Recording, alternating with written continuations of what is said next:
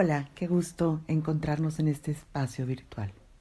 Vivir es cumplir ciclos, es crecer, cambiar, evolucionar. Es seguir adelante a pesar de algunos fracasos, es caer y levantarse. Las personas pasamos física y psicológicamente por ciclos vitales. En lo emocional a veces nos quedamos estancados, regularmente por necesidades infantiles incompletas como seguridad, compañía, presencia, algunos apegos o heridas no sanadas. Y aún así, con todo esto, hay momentos en que necesitamos aprender a decir adiós para darle fin emocionalmente a los ciclos. Y en este sentido de cumplir ciclos, algunas relaciones de pareja también cumplen con una fecha de caducidad. Cuando creamos vínculos que eh, en algún momento se vuelven insanos, con apegos con los que no nos permitimos avanzar, nos quedamos conectados con el pasado, con eh, un pasado que ya no es, con la añoranza de lo que ya no está, o con la fantasía de lo que podría ser o quisiéramos que fuera y no lo es, impidiéndonos vivir el presente con plenitud. En todo este proceso empezamos a inundarnos por emociones negativas como el miedo, la rabia, el resentimiento, la tristeza, empantanándonos sin dejar que estas emociones tengan su evolución natural y cumplan su función para dar paso a otro ciclo.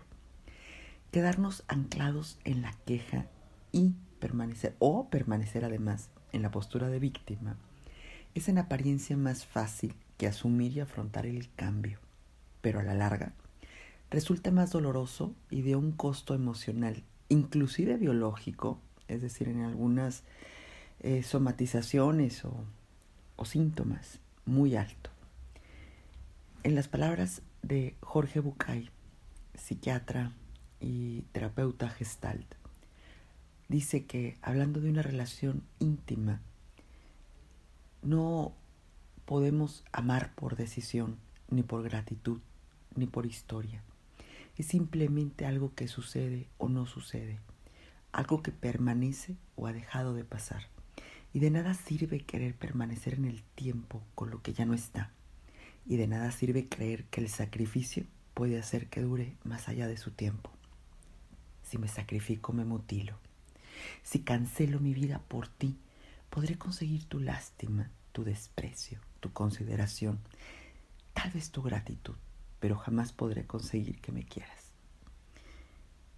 Agrega, quiero poder abrir la mano y soltar lo que hoy ya no está, lo que hoy ya no sirve, lo que hoy ya no es para mí, lo que hoy no me pertenece.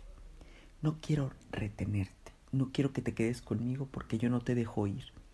No quiero que hagas nada para quedarte más allá de lo que quieras. Mientras yo deje la puerta abierta, voy a saber que estás aquí porque te quieres quedar, porque si te quisieras ir, ya te habrías ido. Y bueno, ¿por dónde empezaríamos a decir adiós? Tres eh, tips podrían ser uno, tomarnos el tiempo. Tomarnos el tiempo no quiere decir que nos tomemos toda la vida. Es un momento de reflexión en torno a lo que vivimos, sin evadir ni fantasear. Es honestamente lo que necesitábamos vivir para poder completar ese ciclo. Es inclusive darnos el permiso de estar tristes, de tener rabia, de llorar, inclusive vivir las etapas del duelo y la pérdida para poder avanzar. Una segunda forma es buscarle un significado a lo que pasó, es decir, sin una postura de víctima, preguntarnos, ¿qué necesito aprender con respecto a mí?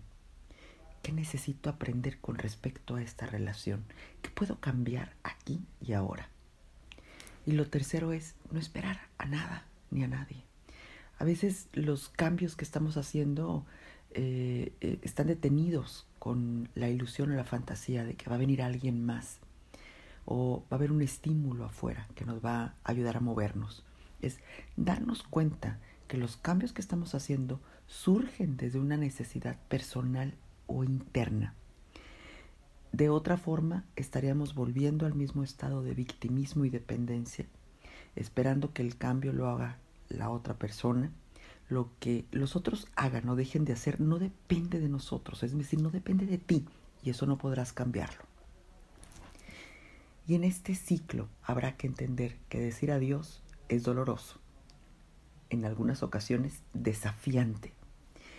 Y es que muchas veces la vida está relacionada con soltar lo que alguna vez nos salvó, soltar las cosas a las cuales nos aferramos intensamente creyendo que tenerlas es lo que nos va a seguir salvando.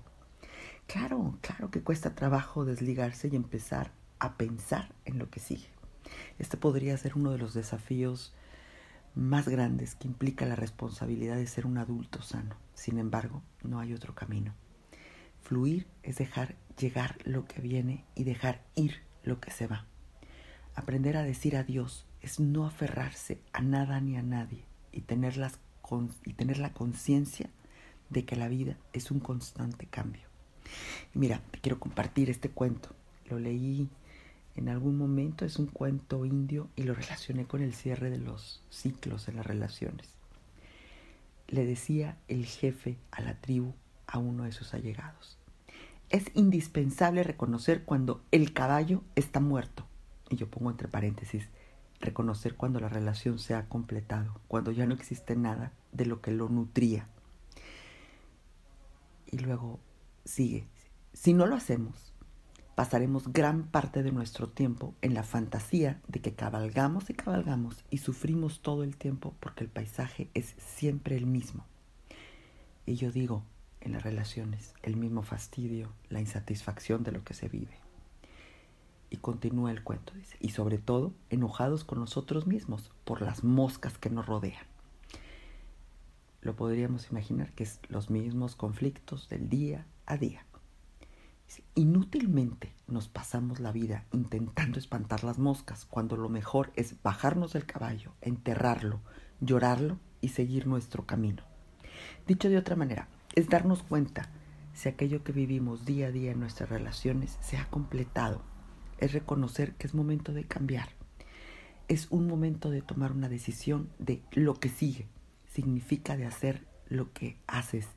Locura es hacer las cosas de la misma manera y esperar un resultado diferente. Las relaciones no se terminan, se completan. Y cuando algo se completa, hay que pasar a lo que sigue. Es triste poner punto final a muchos capítulos de, de nuestra vida pero si no lo hacemos, no es posible escribir nuevas historias. Te mando un abrazo con todo mi cariño, esperando escucharnos muy pronto.